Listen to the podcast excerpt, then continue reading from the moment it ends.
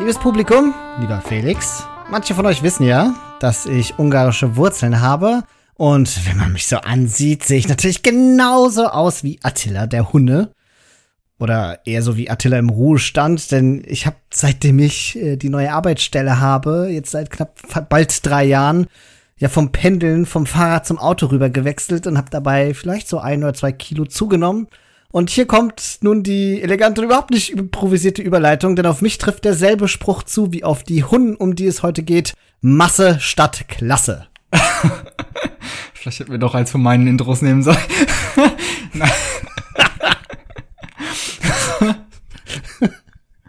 das ist, das ist die These, die es heute zu diskutieren gibt und die ich heute mal in den Raum werfen werde. Ebenso wie ich in den Raum werfen möchte, dass es Unterstützungsmöglichkeiten gibt von euch für uns, damit wir noch mehr Klasse haben können. Und das Ganze geht über Steady. Das ist eine Website beziehungsweise ein Portal, das so ein bisschen funktioniert wie Patreon, falls ihr das kennt und für so freischaffende Menschen gedacht ist wie Felix und mich, die hier diesen gemeinsam diesen Podcast betreiben. Da könnt ihr uns ein klein wenig finanziell unter die Arme greifen das verschiedene Pakete, mit denen ihr euch uns monatlich unterstützen könnt. Und für manche kriegt ihr sogar noch Bonus-Content. Mehr Masse, möchtest du sagen? Ja, man könnte sogar sagen, zusätzlich zu der Klasse, die wir dadurch gewinnen, gewinnen unsere ZuhörerInnen auch noch Masse, nämlich in Form von schriftlichem Zusatzmaterial. Und dadurch ja auch wieder Klasse. Oh mein Gott, Felix, du bist so genial. Du bist oh, mind blown. Jetzt, jetzt muss ich aber diesen Satz sein. ich gestatte es. So. Wir müssen ja wieder Klasse reinholen. Und zwar gibt es in diesen Dossiers unfassbar viele schriftliche, sehr gut von uns aufbereiteten Zusatzcontent mit äh, allen Informationen, die ihr zu den Zivilisationen kennen müsst, die wir natürlich im Nachgang zu diesem Podcast auch mit den Hunden erweitern werden, zu Strategien, zu Stärken und Schwächen, zu auf welchen Maps sie gut sind und so weiter und so fort. Und dann gibt es noch unsere tollen Cheat Sheets, von denen ich mittlerweile von ein paar von euch gehört habe, die, die, die bekommen zumindest, dass die euch ganz gut gefallen und dass ihr damit was anfangen könnt. Und deswegen werden wir munter auch so weitermachen. Das sind so einseitige Dokumente, die man sich so gerade als Anfänger in nebenher zum, auf den Tisch legen kann, ab und zu mal drüber schielt und dann so einen kleinen Überblick hat über das, was mit so einer Zivilisation eigentlich abgehen könnte. Insbesondere auch was Matchups angeht. Und all diese Dinge gehen, indem ihr uns eben auf Steady unterstützt. Den Link dazu gibt's natürlich in der Folgenbeschreibung. Und damit steigen wir ein in die Hunnen, eine Zivilisation, die ja berühmt ist für sehr vieles und die nicht umsonst über lange Zeit hinweg, ich war damals noch nicht dabei, aber ich kenne die Legenden, sehr viel und vor allem auch sehr viel gegeneinander im Mirror gespielt wurde, in sogenannten Hun Wars, wo Spieler wirklich einfach nur Hunnen gegen Hunnen gespielt haben und das ist eine Begeisterung, die ich halbwegs nachvollziehen kann und der wir so im Laufe dieses Podcasts ein bisschen auf den Grund gehen wollen. Denn ich glaube, es gibt so ganz bestimmte Sachen, die dieses Zivilisations-Matchup im Mirror ganz besonders machen. Und das geht direkt damit los, denke ich, was diese Zivilisation ja definiert. Du hast schon gesagt, Christian, es kommt ja auf die Masse an, ganz viel bei Hunnen. Sie haben ganz viele Boni, die sich so dahingehend zusammensetzen, dass man schneller und teilweise auch günstiger Einheiten aufs Feld bringt. Und vor allem aber geht es los mit einem Bonus, der gleichzeitig so ein bisschen Fluch und Segen ist. Denn die Hunnen benötigen keine Häuser. Sie starten direkt mit 200 Pop Space. Dafür haben sie auch 100 weniger Holz. Aber das ist weniger das Problem an dem Bonus, sondern dieser Bonus bringt für mich zwei Probleme mit. Einen, der eher persönlich für mich ist, denn wenn ich einmal am Tag Hunden gespielt habe, bin ich für den Rest vom Tag mit allen anderen Siths haust. Und das, das zweite Problem ist etwas, was ich insbesondere, wenn du ab und an mal Hunden kriegst, von dir sehr oft, oft per Aufschrei höre. Scheiße, ich habe ja gar keine Häuser zum Quickwallen. Was soll ich tun? ja. genau. Das ist eigentlich ganz witzig und ich liebe diese Mechanik an den Hunden weil ich meine, alle Siths haben ja etwas, was ihnen Identität gibt, aber die Hunden spielen sich dadurch exorbitant anders als alle anderen Siths und das zeichnet sie so sehr aus. Ich finde das total wie so ein, so ein tolles Branding für sie. Ja, und wir haben ja auch in unserem Discord-Server mal danach gefragt, was ihr so an Fragen habt rund um die Hunnen. Und eine der Fragen, die uns erreicht hat, war, wie wallt man am besten ohne Häuser? Und das ist eine Frage, auf die es gar nicht so leicht ist, eine wirklich konstruktive Antwort zu finden. Denn natürlich kann man sagen, jawohl, halt alles mit Palisaden. Aber irgendwo hat es ja schon einen Grund, dass viele andere Siths nicht nur Häuser in Walls einbinden, weil man gerade sowieso welche braucht, sondern weil die eben auch beträchtlich mehr aushalten als eine Palisade. Und meine Antwort auf die Frage wäre tatsächlich, man wallt eigentlich am besten, zumindest im Feudal Age, zunächst mal unbedingt gar nicht so viel, sondern nutzt es aus, dass die Hunnen eben so eine aggressive und mobile Zivilisation sind, um im besten Fall den Kampf gleich zum Gegner zu tragen. Ja, ich habe, äh, danke übrigens an Race Freak, der diese Frage gestellt hat, auch mal ein bisschen recherchiert, weil ich dachte, ich will jetzt mal eine fundierte Antwort auf diese Frage geben, weil die mich auch interessiert hat. Und intuitiv ist es so, dass man sagt, klar, mit Palisaden und vielleicht dann anfangen, langsam die Gebäude dahinter zu setzen.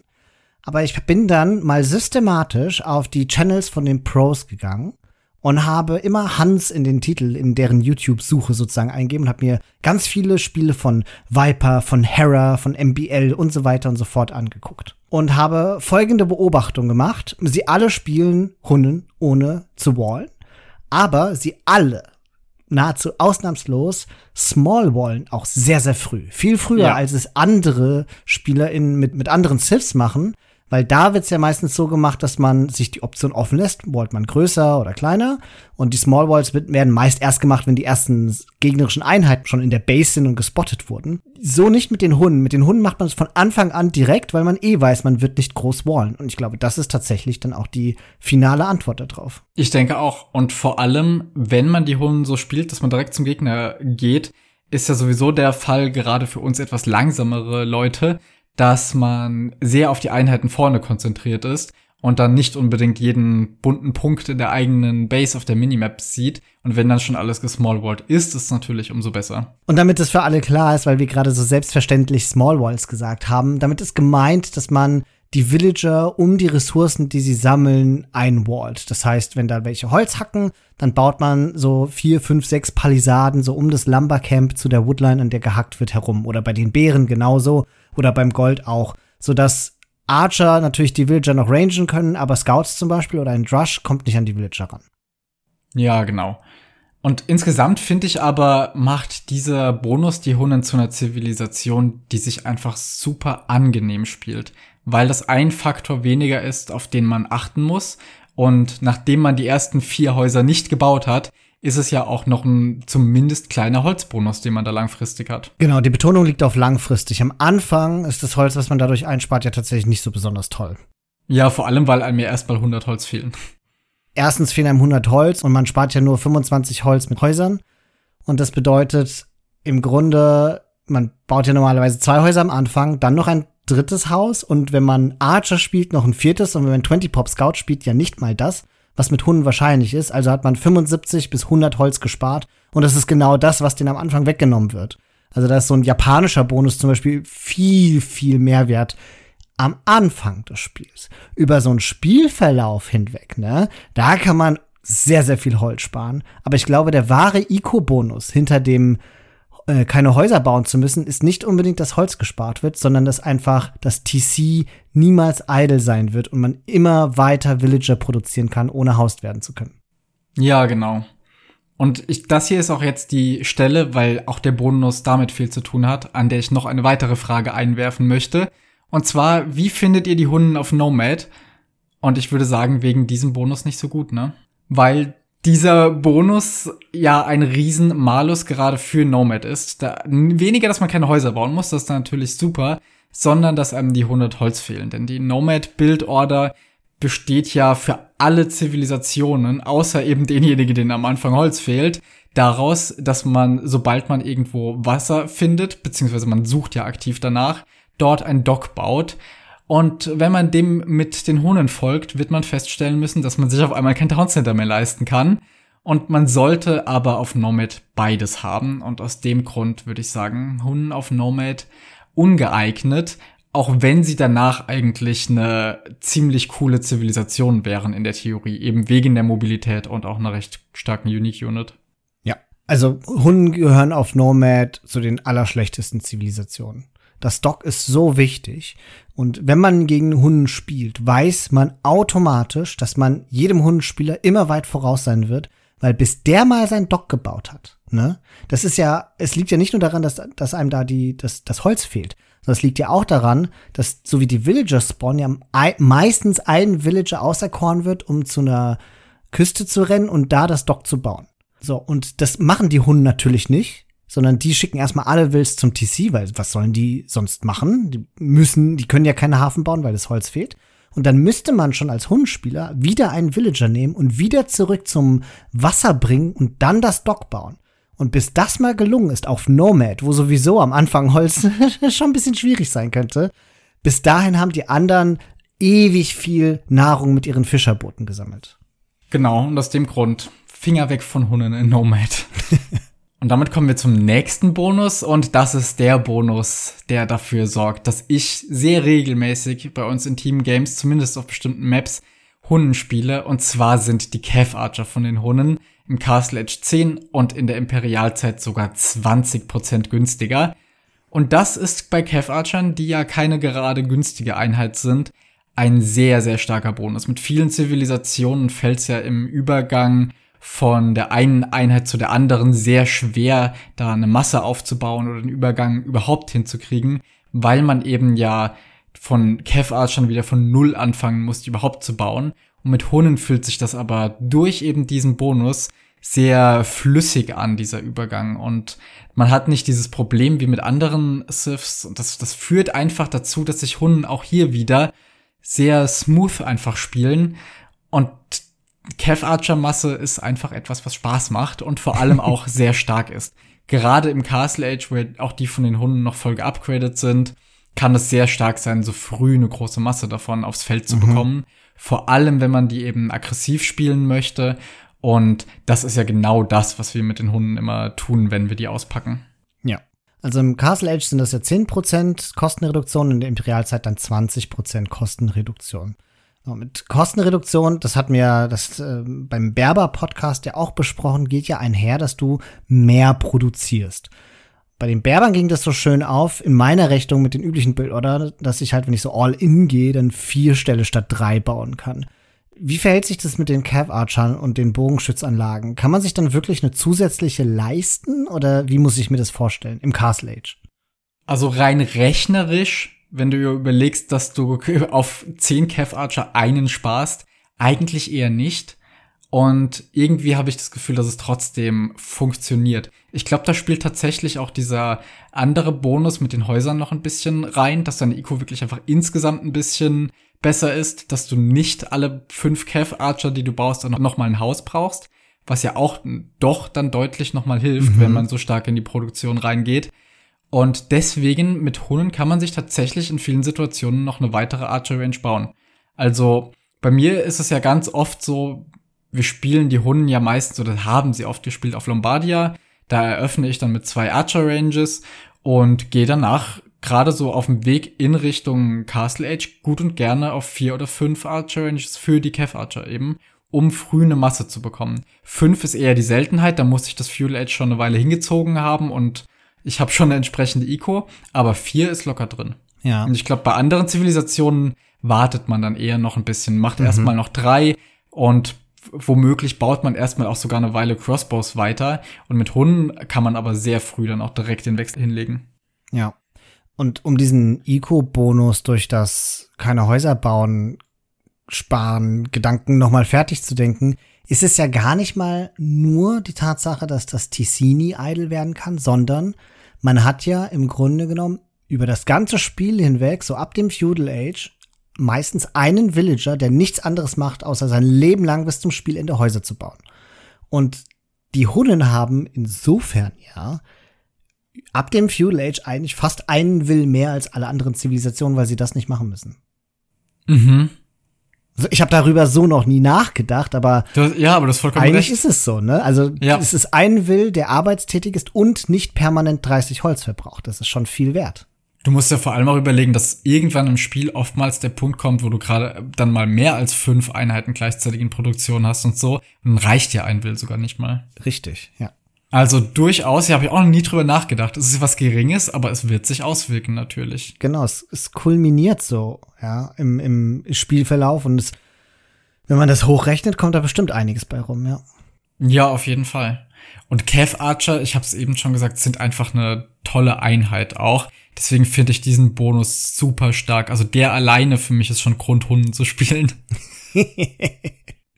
Ja, ich finde, die haben noch einen zweiten Bonus, über den sprechen wir gleich noch, der für mich besonders toll ist, wenn du Hunden spielst, der Teambonus. Mhm. Aber lass uns ganz kurz noch mal ein bisschen bei den Cav bleiben, weil die hundischen Cav haben äh, so eine Eigenschaft, weshalb ich ja auch zu dieser Arbeitshypothese kam, Masse statt Klasse. Denn, also ihnen fehlt das letzte Armor-Upgrade in der Imperialzeit.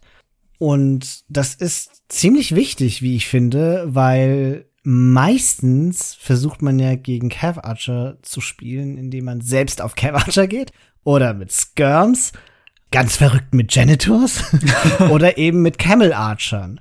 Und bei all diesen Einheiten ist es eben wichtig, Pierce Armor zu haben. Und wenn man da unterliegt, hm, schwierige Angelegenheit. Ja, wobei ich mir gar nicht sicher bin, gerade gegen Skirms, die ja so viel Bonusschaden auch noch machen, wie viel da diese eine Punkt Pierce Armor mehr oder weniger ausmacht.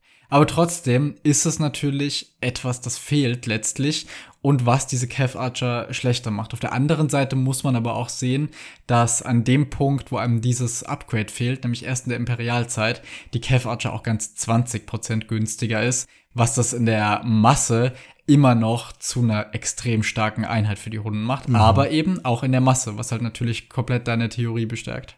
Also als Hundenspieler gilt es so ein bisschen, das zu kompensieren, wobei das ja auch immer aufs Matchup ankommt.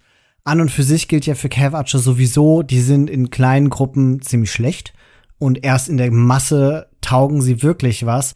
Und ich glaube, deshalb sind hundische Cav Archer doch ziemlich, ziemlich gut, weil das so wichtig ist, diese Masse auch aufrecht zu erhalten. Und wenn man die schnell beziehungsweise günstig immer wieder nachfüttern kann, ist das sehr, sehr viel wert.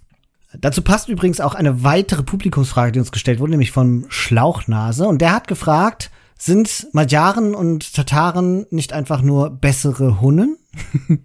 und das ist natürlich bezogen auf die Cavarcher, denen eben dieses wichtige Upgrade fehlt. Ja, und meine Antwort darauf wäre ein ganz klares Jein. Ich würde nämlich sagen, qualitativ auf jeden Fall aber quantitativ nicht. Da haben die Hunden halt schon ihren eigenen Platz in diesen, den Zivilisationen, weil sie zwar auf den ersten Blick die Gemeinsamkeit haben, dass sie eben besondere Kev-Archer haben, die man eben bei diesen Siths auch spielt. Bei ganz vielen Zivilisationen lohnt mhm. es sich halt einfach nicht auf die Einheit zu gehen. Aber die Kev-Archer sind ja aus unterschiedlichen Gründen in den Fällen so die Einheit der Wahl weswegen ich nicht sagen würde, dass sie die besseren sind, sondern einfach nur unterschiedliche Stärken mit eben diesen Einheiten haben. Ja, und wenn man zum Beispiel an die tatarischen Kavacher denkt, die haben zwar einen großartigen Hill-Bonus, aber der arbeitet ja so ein bisschen gegen das, was Kavacher eigentlich sein wollen, nämlich eine mobile Einheit, die nicht nur auf einem Hügel sitzt. Ja. Da ist natürlich cooler, eine riesige Masse zu haben und eine große Mobilität zu nutzen und vielleicht auch zwei große Gruppen von Cav-Archern zu haben. Und magyarische Cav-Archer sind ja auch nur, also die unterscheiden sich ja auch von den hundischen sowieso nur im super Late Game, ne? Und da erst greifen diesen ganzen Boni. Bis dahin haben Hundi diesen Sips gegenüber vielleicht auch einfach den Vorteil, dass sie mehr Cav-Archer haben können, was gerade am Anfang, wo die Cav-Archer ja auch einen Power Spike haben können in der Masse, definitiv ein Vorteil der Hunden gegenüber den anderen Sips ist. Ja, genau. Ich glaube, gerade Magias würde ich von der Diskussion von vornherein so ein bisschen disqualifizieren, weil deren einziger Bonus auf die Kev Archer eben erst in der Imperialzeit ist, wo meistens mhm. ja die. Armeekomposition schon feststeht und gerade mit Magias fällt jetzt der Wechsel auf Kev Archer eindeutig schwerer als mit Tataren oder Hunnen, die ja wirklich aktiv Boni darauf bekommen, dass einem das leichter fällt, indem eben bei Tataren Upgrades, die wichtig sind, geschenkt werden und indem bei Hunnen die Einheit selbst so günstig ist. Und eine Sache, die die Hunnen auch noch mal von diesen und aber auch anderen eher mobilen Siths unterscheidet und ich würde jetzt gerade mal kurz zu diesem Teambonus deswegen springen, ist, dass die Stelle 20% schneller arbeiten und ich glaube, auch das ist etwas, was sie von Tataren und Medjaren und ähnlichen Siths unterscheidet, weshalb man nicht sagen kann, dass das einfach nur bessere Hunnen sind. Weil die Hunnen einen fantastischen Stall haben, voll geupgradet bis hin zum Paladin und diese sogar noch 20% schneller produzieren können, zusammen mit dem Teammate, wenn man im Team spielt. Das haben die Hunde den anderen Siths ein bisschen voraus. Auf jeden Fall. Du magst dich erinnern, ich hatte vor kurzem ja mein eines Plünderparty-Spiel auf Land Madness, wo ich auch Hunden gespielt habe und erstmal meinen Scout ganz blöd ans gegnerische Town Center verloren habe. und trotzdem hatte ich nach kürzester Zeit wieder mehr Scouts auf dem Feld. Und da war dieser Bonus mit Sicherheit nicht unschuldig dran. Ja, 20% heißt auch hier wieder, wenn dein Gegner fünf Scouts baut, hast du als Hunde schon den sechsten auf dem Feld. Also das macht sich besonders bemerkbar, wenn man zwei Stables opent oder halt, wenn man kontinuierlich weiter Scouts baut. Es ist dennoch eigentlich ein fantastischer Bonus und etwas, was die Hunden im Feudal und im Castle Age sehr, sehr flexibel macht. Ja, die Hunden sind ja sowieso eine super flexible Zivilisation, gerade wie du gesagt hast im Feudal und Castle Age. In Imp muss man sich dann halt gezwungenermaßen von der Archerline verabschieden. Und auch Infanterie ist jetzt nicht so empfehlenswert. Aber bis dahin, gerade was die Eröffnungen angeht, können Hunden ja wirklich alles. Also man kann drushen oder Man at Arms gehen, was später nicht mehr so stark ist, aber man bleibt ja sowieso nie bei diesen Einheiten, wenn man damit eröffnet. Mhm. Hunden können sofort auf Archer gehen und gerade auch das Scout Opening wird ja durch diesen Bonus nochmal extrem vereinfacht. Und deswegen sind Hunden auch im 1v1 eine Zivilisation, wo man nie so richtig weiß, was auf einen zukommt. Und genau dadurch, glaube ich, fällt es einem aber auch aus der Position der Hunden heraus leichter, den Gegner ein bisschen zu überraschen, ihm zuvorzukommen und nach Möglichkeit dafür zu sorgen, dass es jetzt nicht so gewichtig ist, dass einem eben die Häuser zum Wallen fehlen. Ja, du hast es eben schon gesagt, wir haben es noch nicht ausdrücklich gesagt, der Grund, warum Hunden gezwungenermaßen sich im Castle Age irgendwann von den Archern verabschieden müssen, beziehungsweise in Imp dann ist, weil sie kein Arp haben. Und deswegen haben sie natürlicherweise die Transition in Cav Archer. Das ist sicherlich eine ihrer Schwächen. Und eine ihrer weiteren Stärken ist aber der letzte Sith-Bonus, den sie haben, und das ist, dass die Trieböcke 30% treffsicherer sind. Und das bedeutet, ich musste das auch nochmal recherchieren, dass die anscheinend, weil die 30% in Wahrheit wohl eher 35 sind, glaubt man Spirit of the Law, bei so ein bisschen über 50%iger Treffsicherheit sind und normale Traps sind etwa bei 15%iger Treffsicherheit. Was nur relevant ist, wenn die Traps Gebäude angreifen, die klein sind oder insbesondere halt im Trap War sind, weil dann jeder zweite Schuss gelingen sollte. Denn Traps haben die Eigenschaft, auf so großen Gebäuden wie Castles eine hundertprozentige Trefferwahrscheinlichkeit zu haben. Das heißt, da macht es dann keinen Unterschied mehr. Ist also ein sehr situativer Bonus im Endeffekt. Und einer der wenigen von den Hunden, die ich als einen Defensivbonus tatsächlich einordnen würde, weil man ja eigentlich nur dann auf Ziele wie Traps schießt, wenn man gerade mhm. keine andere Wahl mehr sieht, um sein eigenes Castle zu verteidigen. Ja, das ist richtig. Und ich finde auch ein ganz irritierender Bonus, weil die Hunnen sind ja bekannt dafür, dass sie einen notorisch schlechten Siege-Workshop ja. haben. Die haben ja im Grunde nur RAM, die sie upgraden können. Alles andere ist äh, nicht der Rede wert. Aber dann haben sie diese tollen Trieböcke. All ihre Energie da reingesteckt. Ich weiß es auch nicht. ja. Aber an und für sich ist es natürlich toll, weil es kostet ja nichts. Das ist ein Sith-Bonus. Das muss man nicht erst erforschen. Und das nimmt man natürlich gerne mit. Nice to have, könnte man sagen. Und kommen wir nun zur Unique Unit der Hunnen. Das ist der Taken. Das ist eine Kavallerieeinheit mit, ich weiß gar nicht mit was die, was, was sie in der einen Hand haben, aber ihre Fackel. wichtige, ja, die haben noch was in der anderen. Fackel ist die eine Sache, aber ich glaube, die haben noch eine, eine irgendwas haben Stimmt, sie noch in der anderen Säbel, Hand. oder? Ja, irgendwie sowas noch. Aber das ist, glaube ich, nur Deko, weil die hauen wirklich auf alles mit der Fackel dran. Und ob es ein Gebäude ist, ein Villager oder eine Einheit, Takens auf alles mit der Fackel. und das ergibt aber auch Sinn, weil das Hauptziel von Tarkens, zumindest auf dem Papier, sind Gebäude. Da machen sie nämlich Unmengen Bonusschaden gegen und nehmen im Austausch dafür sehr wenig Schaden gegen Pfeile, denn sie haben gleichermaßen auch Unmengen an Pierce Armor. Und das macht Tarkin zu einer sehr situativen, aber eben in dieser Situation super starken Einheit, wenn es eben darum geht, Gegnern auf die Nerven zu gehen, einfach ein paar davon in die, in die gegnerische Eco zu schicken. Denn auf der einen Seite, die sterben da nicht, solange keine Einheiten auftauchen, sondern nur irgendwie Town Center oder Türme oder sowas auf sie schießen.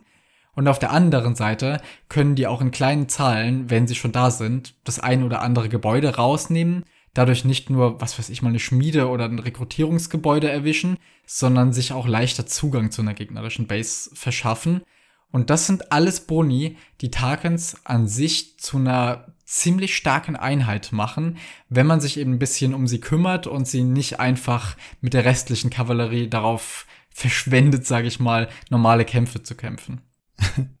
ja, aber du hast schon recht. Es ist eine situative Einheit, auch wenn wir alle diese Einheit sehr, sehr lieben.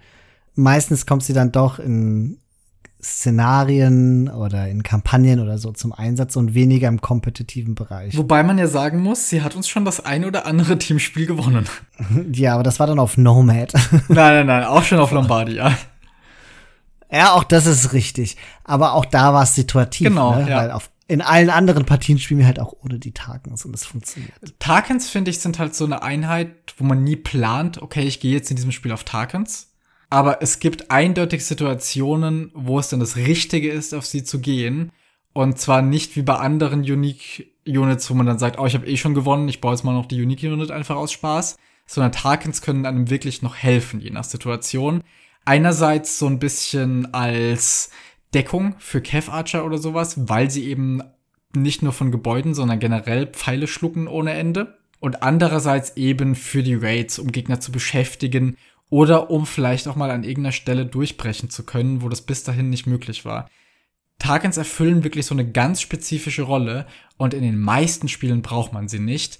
Aber es gibt eben diese Situationen, wo man darauf angewiesen ist, mal auf einer anderen Stelle von der Map Schaden zu machen, auch an Gebäuden, wo man jetzt Siege nicht so schnell hinbekommen würde. Ich habe es ja gerade schon erwähnt, Tarkens finden bei mir immer Verwendung auf Lombardia. Immer ist schon zu viel gesagt, aber in den meisten, die meine meisten Verwendungen von ihnen waren eben dort in unseren Teamspielen, wenn es eben soweit war, dass uns aufgefallen ist, oh Mist, wir müssen jetzt mal verhindern, dass die traden oder wir müssten mal von der Seite noch eine Front aufmachen bei denen an der Base, aber wir können mhm. mit der Hauptarmee nicht dahin und da steht aber ein Castle rum, was sollen wir tun? Und dann eine Gruppe von 10, 20 Targets oder sowas, die können durch eine Mauer brechen, die können Märkte abreißen und wenn nicht innerhalb kürzester Zeit Verstärkung auftaucht, kriegen die auch ein Castle niedergerissen. Ja. Das Besondere an den Tarkens ist, dass sie gegen Mauern und gegen Tore noch mal mehr extra Schaden machen als gegen normale Gebäude. Das heißt, die sind wirklich in Windeseile durch solche Absperrungen drin.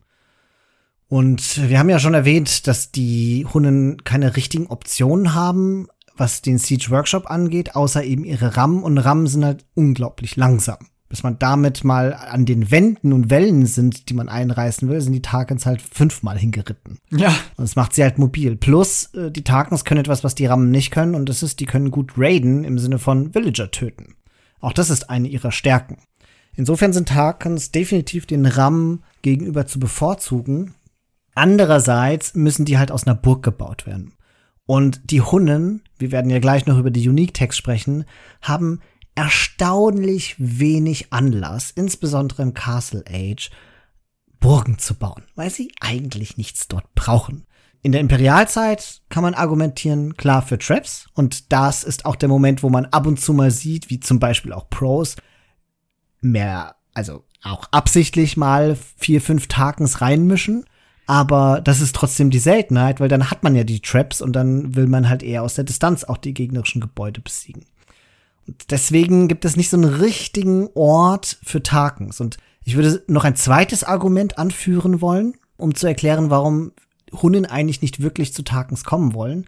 Und das ist, weil das Gameplay von den Hunnen ja schon darauf ausgelegt ist, möglichst früh den Gegner zu attackieren und eben mit Masse vor Ort zu sein und sich damit Map Control zu sichern.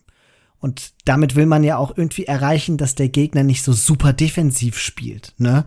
Dass der jetzt nicht in die Imperialzeit kommt und sich 5000-fach eingemauert hat und er 18 Burgen stehen hat, die die Tarkens dann niederreißen müssten, sondern eigentlich will man ja mit Cavachern oder mit Knights und so weiter viel in seiner Ico rumlaufen, Villager töten und dann braucht man halt auch nicht unbedingt Tarkens, die dann auch noch Gebäude zerstören. Dem würde ich bis zu einem gewissen Grad widersprechen wollen. Da habe ich schon andere Erfahrungen gemacht wenn eben Gegner defensiver spielen und sich vor allem aber hinter Mauern mit Fernkampfeinheiten verteidigen. Und dann kann es Sinn ergeben, eine größere Masse auch an Tarkans zu sammeln.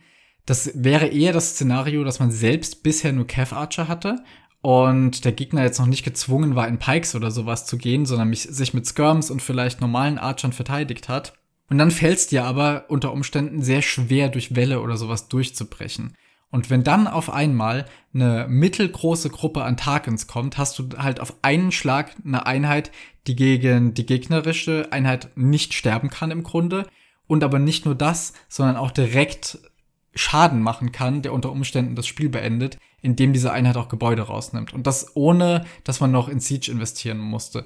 Das macht für mich so diesen Switch zu einem, der als Überraschung gerade gegen defensiv spielende Gegner, die jetzt nicht unbedingt äh, den kompletten Einblick da rein haben, was man daheim so tut, dazu dient, dass man nicht nur die gegnerische Armee beseitigt, sondern auf einen Schlag das Spiel gewinnt. Weil man eben gar nicht mal die Riesenmasse wie von anderen braucht, um diesen Schlag durchzuführen. Also ja, du hast damit vollkommen recht. Aber das ist die Ausnahme, dass so etwas geschieht. Und es passt auch nicht so ganz in das Gameplay der Hunden, die ja eigentlich sozusagen eine an andere Situation von Anfang an erzwingen wollten. Ja, natürlich, aber es kann halt immer sein, dass man auf Leute trifft, die super mhm. defensiv spielen oder dass diese Ursprungsstrategie scheitert. Und auch das ist wieder das Szenario, was ich vorhin meinte. Man plant nicht auf Tarkens zu gehen, aber es gibt diese eindeutigen Situationen, wo sie super gut funktionieren und keine Einheit erreichen kann, was Tarkens können. Ja. Hast du vollkommen recht. Und ich meine, jeder freut sich, wenn diese Einheit auf dem Feld ist, weil die dann doch irgendwie sowohl visuell als auch auditiv, ja, wenn er so zehn Takens auf den TC hauen, das hört sich schon toll an, ein echtes Spektakel ist. Andersrum klingt super weird, wenn Takens auf irgendwas hauen, was kein Gebäude ist. ich weiß gar nicht mehr, wie das. Ich, genauso. Das ich gar nicht es klingt genauso und das ist ein Problem. So. Na gut. Und die Frage, die ich so implizit beantwortet hatte, warum man das so selten im High-Elo-Bereich sieht, die kommt übrigens von MK Don, der uns über Discord geschrieben hat. Und er hat noch eine zweite Frage eingereicht und die passt perfekt jetzt als Überleitung, deswegen stelle ich sie auch. Ob wir beide denn jemals die wohl sinnlosesten Unique-Tags entwickelt haben? Ja und nein. Also Atheism, was ja dafür sorgt, dass der Relic und Wonder Victory länger braucht, bis er dann irgendwann kommt, was ja schon immer der Effekt war. Aber vor allem mittlerweile, und das macht diese Technologie ein wenig weniger nutzlos, auch dafür sorgt, dass gegnerische Reliquien 50% weniger Einkommen bringen. Die habe ich noch nie erforscht. Und die andere Unique Tag ist Marauders und die sorgt dafür, dass man Tarkens auch in Stellen rekrutieren kann. Und die habe ich eigentlich fast immer dann erforscht, wenn ich tatsächlich auch Tarkens gebaut habe. Vor allem eben in besagten Lombardia-Spielen. Ja, also erstmal, Felix, du bist mal wieder völlig unordentlich. Die Marauders-Technologie ist die Ritterzeit Unique Tech und Atheism ist die Imperialzeit Unique Tech. Ja, es muss ja auch mal gesagt werden hier. Und fangen wir mal mit der Atheism Unique Tech an, weil die sinnloser ist als die andere. Und das sagt schon viel aus.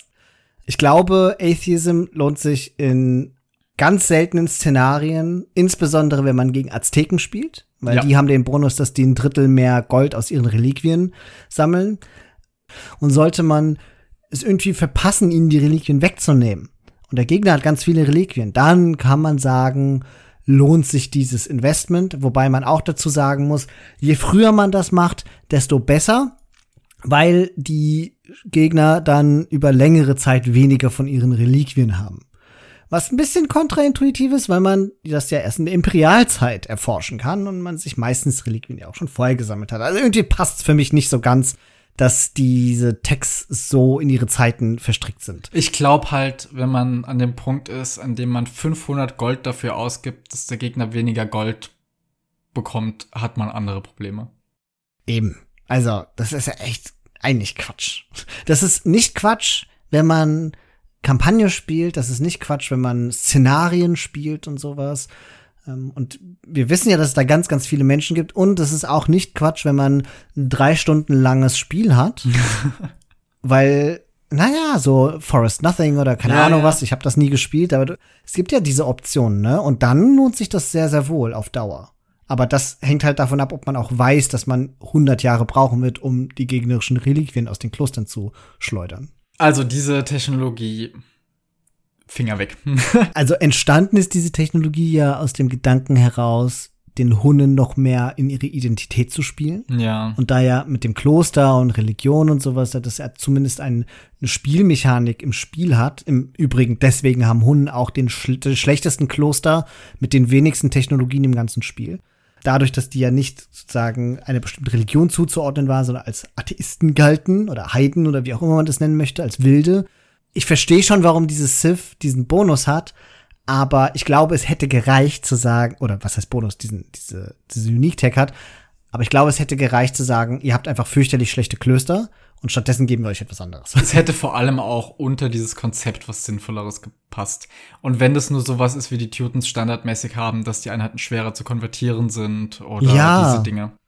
Ich meine, das ist ja sowieso auch keine Einzigartigkeit mehr. Die Sizilianer haben es ja auch bei ihrem First Crusade noch oben drauf. Dann interessiert es auch keinen mehr, wenn die Hunden das jetzt auch kriegen. Und, äh, damit kommen wir zu der etwas bedeutsameren Unique Tech im Castle Age Marauders, die dafür ja sorgt, dass Tarkens schneller aus Stellen gebaut werden können. Und kurz bevor dieses, diese Aufnahme hier begonnen hatte, hatten Felix und ich noch so in äh, kleinen Seitenhieben uns gestritten, wie sinnvoll diese Tech ist. Und ich bin der Auffassung, dass die total schrecklich ist und einfach unnötig ist. Und Felix sagt, die ist doch eigentlich schon ganz sinnvoll. Ja, ich, So, wer darf anfangen? ich würde mal beginnen, dann kannst du mir widersprechen. Ja. Ich würde sagen, dass diese Technologie immer dann sinnvoll ist, wenn Tarkens generell sinnvoll werden, nämlich um diese Verteidigung zu durchbrechen, um diese besonderen Momente der Überraschung zu schaffen, wo man irgendwo durchbricht.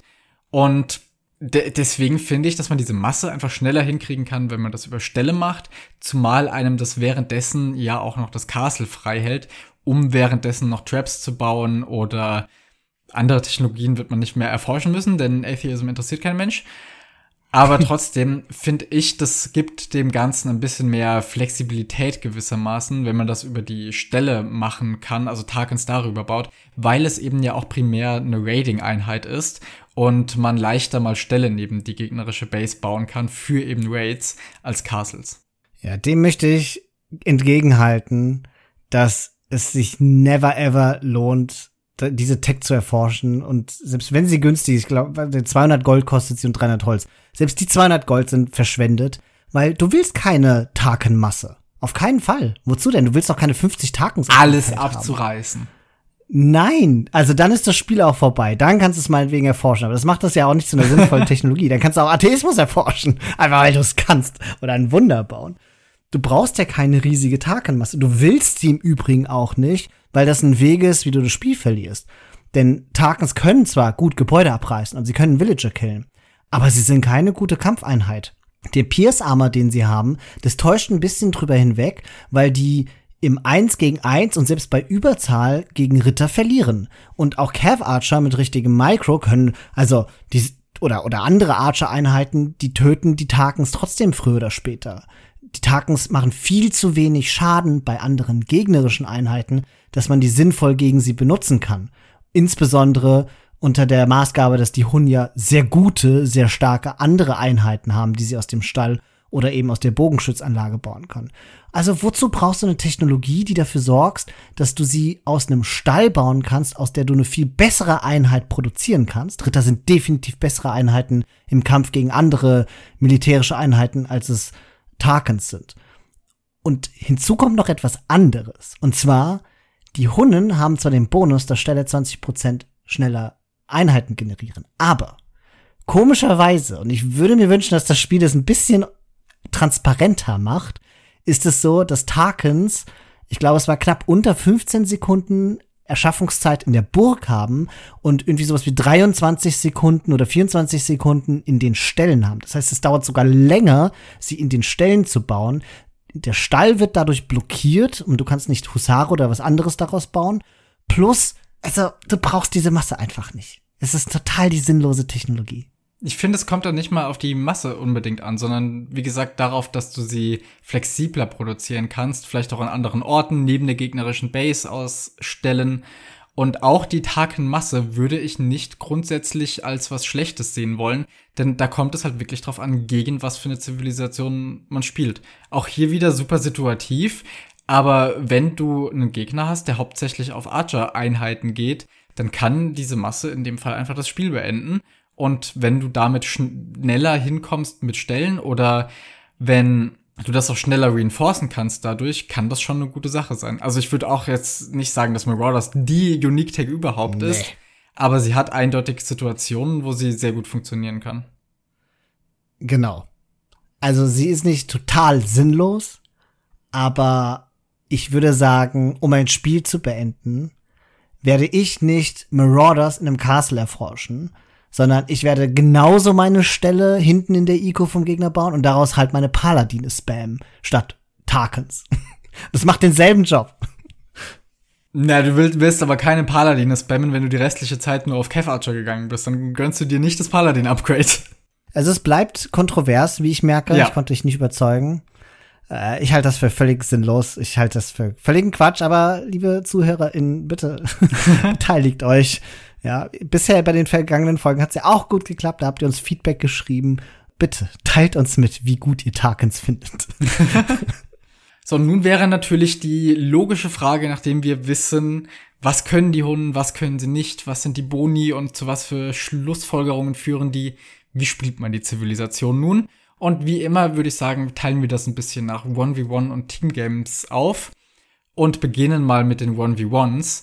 Und hier sind Hunnen wirklich eine Zivilisation, die mit allem eröffnen kann, weil sie die Optionen offen haben, weil sie durch die schneller bauenden Stelle gerade auf Scouts sehr gut gehen können, weil sie aber auch das bisschen Holz sparen für die Häuser und weil sie aber vor allem auch sich nie Sorgen drum machen können, jetzt durch mehr Einheiten immer, was weiß ich, Popcap zu werden. Hunnen können am Anfang alles tun und ich finde, man muss bei denen auch irgendwie mit allem rechnen, weil sie ja Tech-Switches so mehr oder weniger einfach in ihrer Identität drin haben. Man muss früher oder später von einer Einheit bei denen auf eine andere gehen, weil man keine bis zum Schluss durchziehen kann. Du kannst, kannst theoretisch schon, das wäre das Einzige, über Scouts Lightcav auf Husare gehen, aber im Normalfall wechselt man von Scouts auf Knights. Man kann nicht bei der Archer-Line bleiben, da fehlen die Arps, also muss man irgendwann auf Cav Archer gehen. Und dementsprechend weiß man bei Hunden nie, womit man es wirklich zu tun hat, weil die Eröffnung eigentlich noch nie so richtig was darüber aussagt, mit wobei sie bleiben werden. Und dann kann man halt auch wirklich mit allem eröffnen und später auf alles andere gehen. Genau. Ich würde sagen, Hunnen sind die beste Scouts into Archer Civ im Feudal Age weil die Scout-Eröffnung mit den Hunden so unfassbar stark ist. Und dazu kommt, dass es für die Hunden einfach sehr lohnenswert ist, im äh, Castle Age dann auf die Cav Archer zu gehen und die Transition dahin ist halt mit den Archern so schön. So dass man theoretisch, wenn man im Feudal Age gut spielt, früh Druck macht und auch seine Archer nicht verliert, wenn es richtig gut läuft, kann man sich sogar das Crossbow Upgrade sparen, wenn man überhaupt nicht unter Druck ist, aber man kann es ja noch ganz also so teuer ist Crossbow ja auch nicht, wobei jetzt nach dem Update. Mhm. aber an und für sich kann man sich noch schnell das Crossbow-Upgrade holen und aber aufhören, Crossbows zu bauen und direkt mit Cavards anfangen.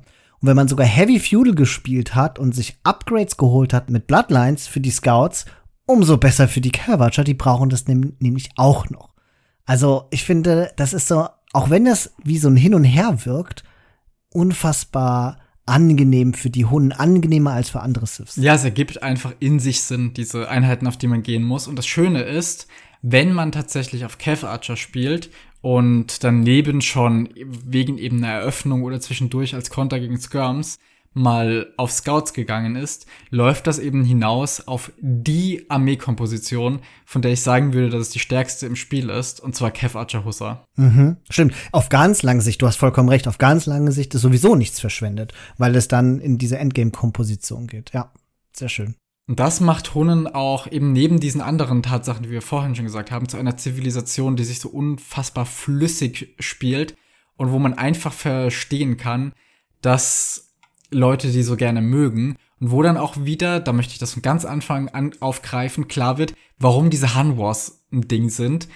Mobilität, Aggressivität, man kämpft überall und ständig und eben auch mit einer breiten Auswahl an Einheiten. Es ist immer die gleiche Zivilisation, die da gespielt wird. Und trotzdem aber kann so viel Unterschiedliches, gerade was die Eröffnungen angeht, passieren. Ja, also wir können ja jetzt mal dieses Han War-Thema ein bisschen ausführlicher diskutieren, weil es ja wirklich interessant sind Es gibt ja zwei Gründe, glaube ich, zwei Hauptgründe dafür, warum man früher Hand Wars gespielt hat. Das eine ist sicherlich, es ist eine coole Civ zum Spielen und macht wahnsinnig viel Spaß. Äh, es ist eine aggressive Civ und man kann auch mehr oder weniger mit Gentleman's Agreement sagen, man wallt gar nicht. Aber selbst wenn man es nicht tut, ist es halt leicht mit Hunden zu sagen, ich walle nicht aus den Gründen, die wir gesagt haben. Es spielt ihnen gut in die Karten. Und bei den Hunden ist es durch die Flexibilität und durch die Mobilität, die sie haben, auch nicht langweilig, wenn ein Han War stattfindet. Han War bedeutet nämlich, dass da Hunden gegen Hunden spielt, also ein Mirror Matchup. Und das wird von vielen Leuten bei den meisten, bei allen Siths im Spiel im Grunde als eher langweilig empfunden. Und zu Recht, wie ich finde, weil es dann immer eine klare Einheit gibt, auf die beide gehen. Und die Siths meistens wenig Optionen haben, um diese stärkste Einheit zu kontern. Bei den Hunden ist das eben nicht der Fall, weil Paladin existiert und günstige und viele Cavatcher auf dem Feld sind. Das ist der eine Grund, glaube ich, aber ich glaube, es gibt noch einen zweiten Grund und der ist fast wichtiger. Und der ist auch der Grund, warum es heutzutage keine Handwars mehr gibt. Und dieser Grund liegt darin, dass wir jetzt ein Matchmaking-System haben und Random Sith wählen können, ohne zu wissen, was der andere hat. Und früher hat man halt in eine Lobby gehen müssen, man musste sich einigen, dass man beide Hunden spielt. Und das war halt, weißt du? Ja. Das ist, das ist, glaube ich, mit der ganze Grund auch, warum es keine Handwars mehr gibt, weil man kein Mirror mehr spielen muss. Ja, ja, das stimmt. Das ist ein sehr guter Punkt. Das war ja vor meiner Zeit alles, deswegen habe ich das auch gar nicht so sehr mitbekommen, aber ich kann voll die Faszination davon verstehen. Ja, mich auch. Und ähm, ich glaube, es gibt auch immer mal wieder übrigens inoffizielle Hanwar-Turniere. Das sind so mini kleine Turniere, die dann von nicht bekannten Mini-Communities gemacht werden. Ganz selten sehe ich sowas auch mal bei NC-Zone und auf AOE-Zone in Forenbeiträgen, dass da mal wieder Leute suchen. Und wenn ihr euch in den Lobbys umguckt, angeblich habe ich jetzt zumindest recherchiert, verabreden sich da auch Leute für Hanwars, wenn ihr Lust auf die guten alten Tage habt.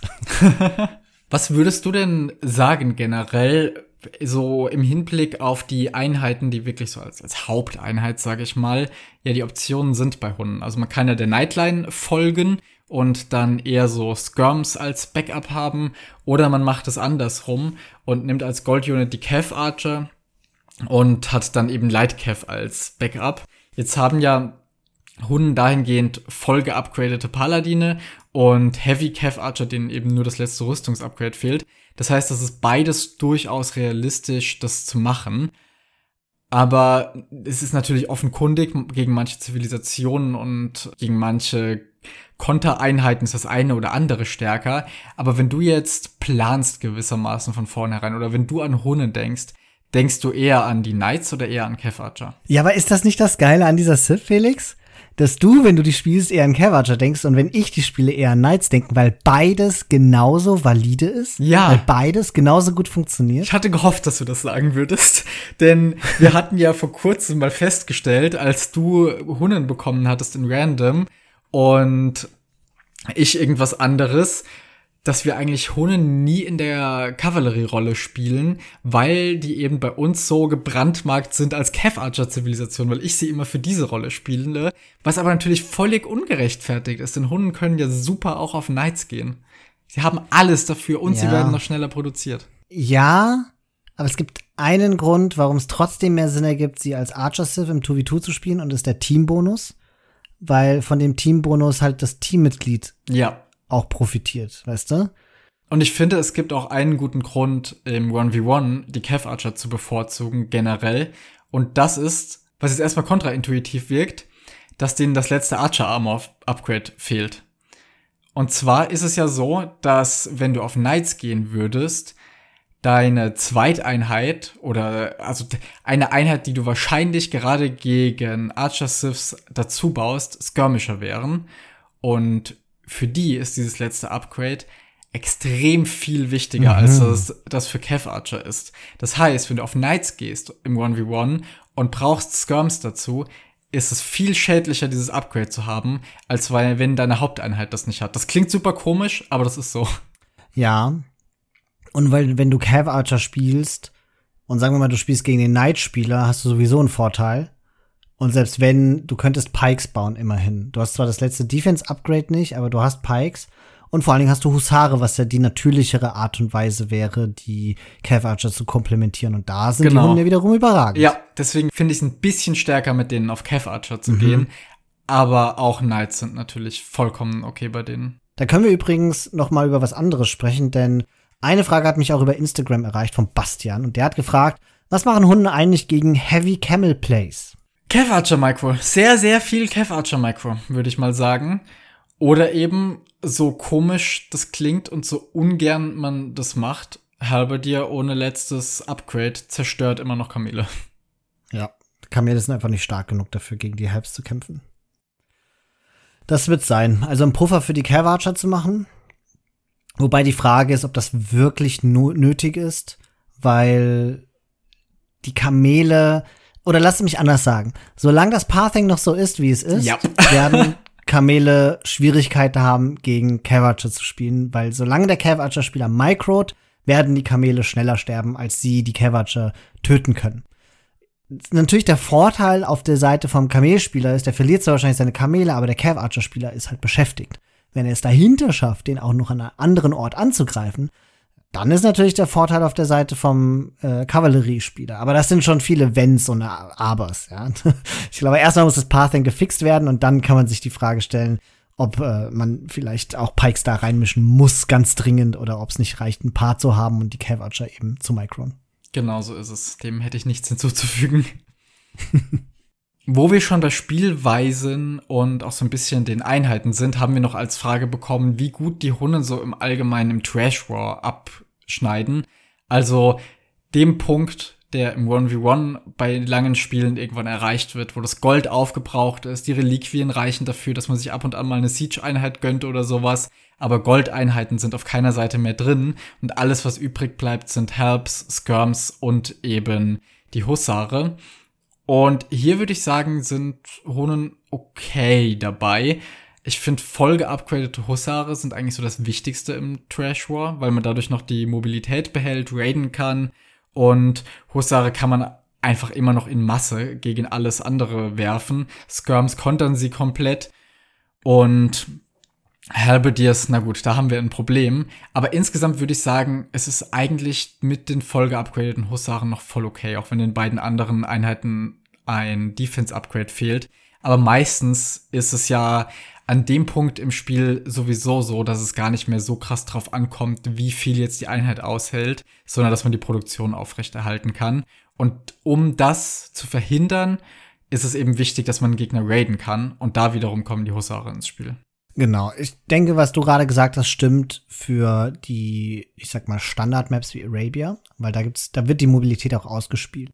Auf anderen Maps, in denen wenig Mobilität möglich ist, weil zum Beispiel dichte Wälder existieren, wie bei Black Forest und ähnlichem, da werden die Hunden gnadenlos untergehen. Ja. weil da kannst, da, da helfen dir deine Husare dann eben nicht mehr. Insofern sind die Hunden keine besonders tolle Post-Imp-Civ ohne Ressourcen, also ohne Gold. Aber hey, weißt du, wenn der Gegner ganz viele Reliquien hat, kannst du ja Atheismus erforschen. Ja, ja. Toll.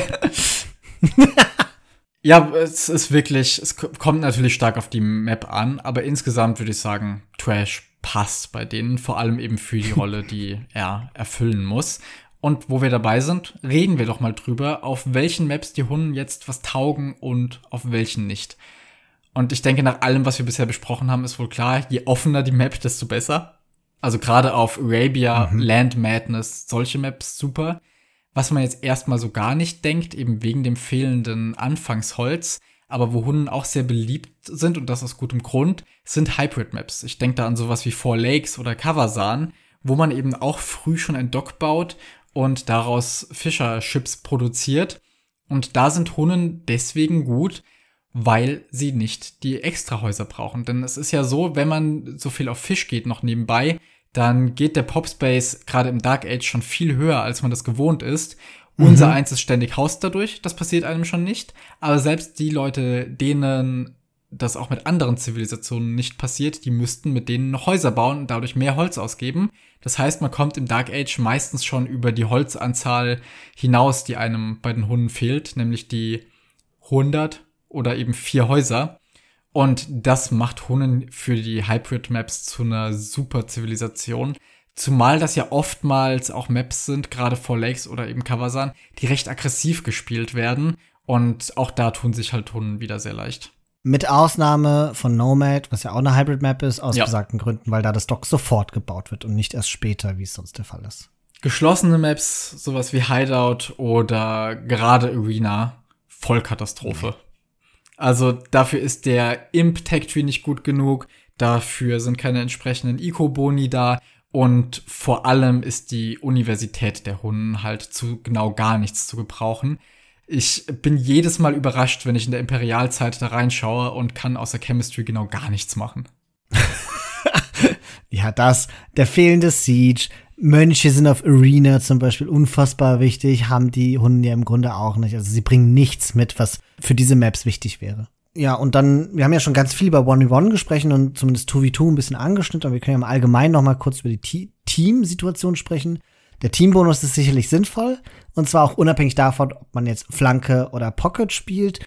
Als Pocket Civ sind die Hunden, glaube ich, sehr, sehr stark, weil sie eben die Folge upgradeten Paladine haben. Das Scout Opening liegt ihnen im Blut. Insofern kann man da nichts falsch machen. Und auf den Flanks sind Hunden aufgrund ihrer Variabilität, würde ich sagen, genauso gut. Ne? Also Archer, aber sie müssen dann halt früher oder später in die Cav Archer gehen. Auf einer Flank sind Hunden also, würde ich sagen, nicht so gut wie im 1v1, weil sie da sehr viel berechenbarer sind, weil ARPs eben keine Option sind. Ja, und außerdem kommt es sehr drauf an, was es für eine Maps, Map ist. Auf Arabia zum Beispiel mhm. sind gerade ARPs ganz klar im Vorteil, weil man dichter beieinander ist. Auf sowas wie Lombardia, wo wir ja sehr gerne Hunden spielen, wo die Distanzen sehr groß sind, hat man natürlich sehr viel davon, auf Cav Archer zu gehen. Und da finde ich das auch zumindest für unseren Spielstil, der ja sehr aggressiv ist, die überlegene Einheit. Und ja. da ergeben dann Hunden auf einmal als Flank wieder sehr viel Sinn. Und damit wäre alles gesagt zu den Hunden. Wir sind durch für heute, aber das muss es noch nicht gewesen sein, was ihr heute von uns mitkriegt und seht und hört, denn ihr könnt bei uns auf der Homepage vorbeischauen, www.startthegamealready.de. Zum Zeitpunkt der Veröffentlichung dieses Podcasts hoffentlich alles brandneu und wunderschön. Und dort findet ihr weitere Folgen von uns und ihr könnt euch umschauen, wo man uns sonst so findet. Zum Beispiel habe ich es hoffentlich herausgefunden, wie ich einen Button dort integriere, über den ihr auf unseren Discord-Server kommt. Da könnt ihr euch mit anderen und uns über unsere Folgen austauschen, generell Age of Empires Themen besprechen und vielleicht findet ihr ja auch noch Mitspieler. All das ist möglich. Wenn ihr uns anderweitig unterstützen wollt, könnt ihr gerne Leuten von uns erzählen, von Age of Empires Begeisterte und solche, die es werden wollen. Denn wir haben ja schon öfter gehört, dass gerade auch Leute, die jetzt vielleicht seit ihrer Kindheit oder so nicht mehr gespielt haben oder generell neu hier einsteigen wollen, das über unsere Podcasts tun und sich leichter mit dem Spiel tun, wenn sie beim Autofahren oder wann auch immer ein bisschen was einfach über ihr künftiges Lieblingsspiel erfahren können. und äh, dementsprechend das dann beim nächsten Spielen umsetzen können. Und das, das freut uns immer sehr und ihr könnt dazu beitragen, dass wir uns freuen und andere Leute zu diesem Spiel finden.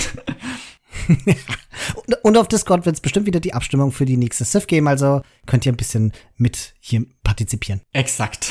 Und damit bis zum nächsten Mal. Tschüss.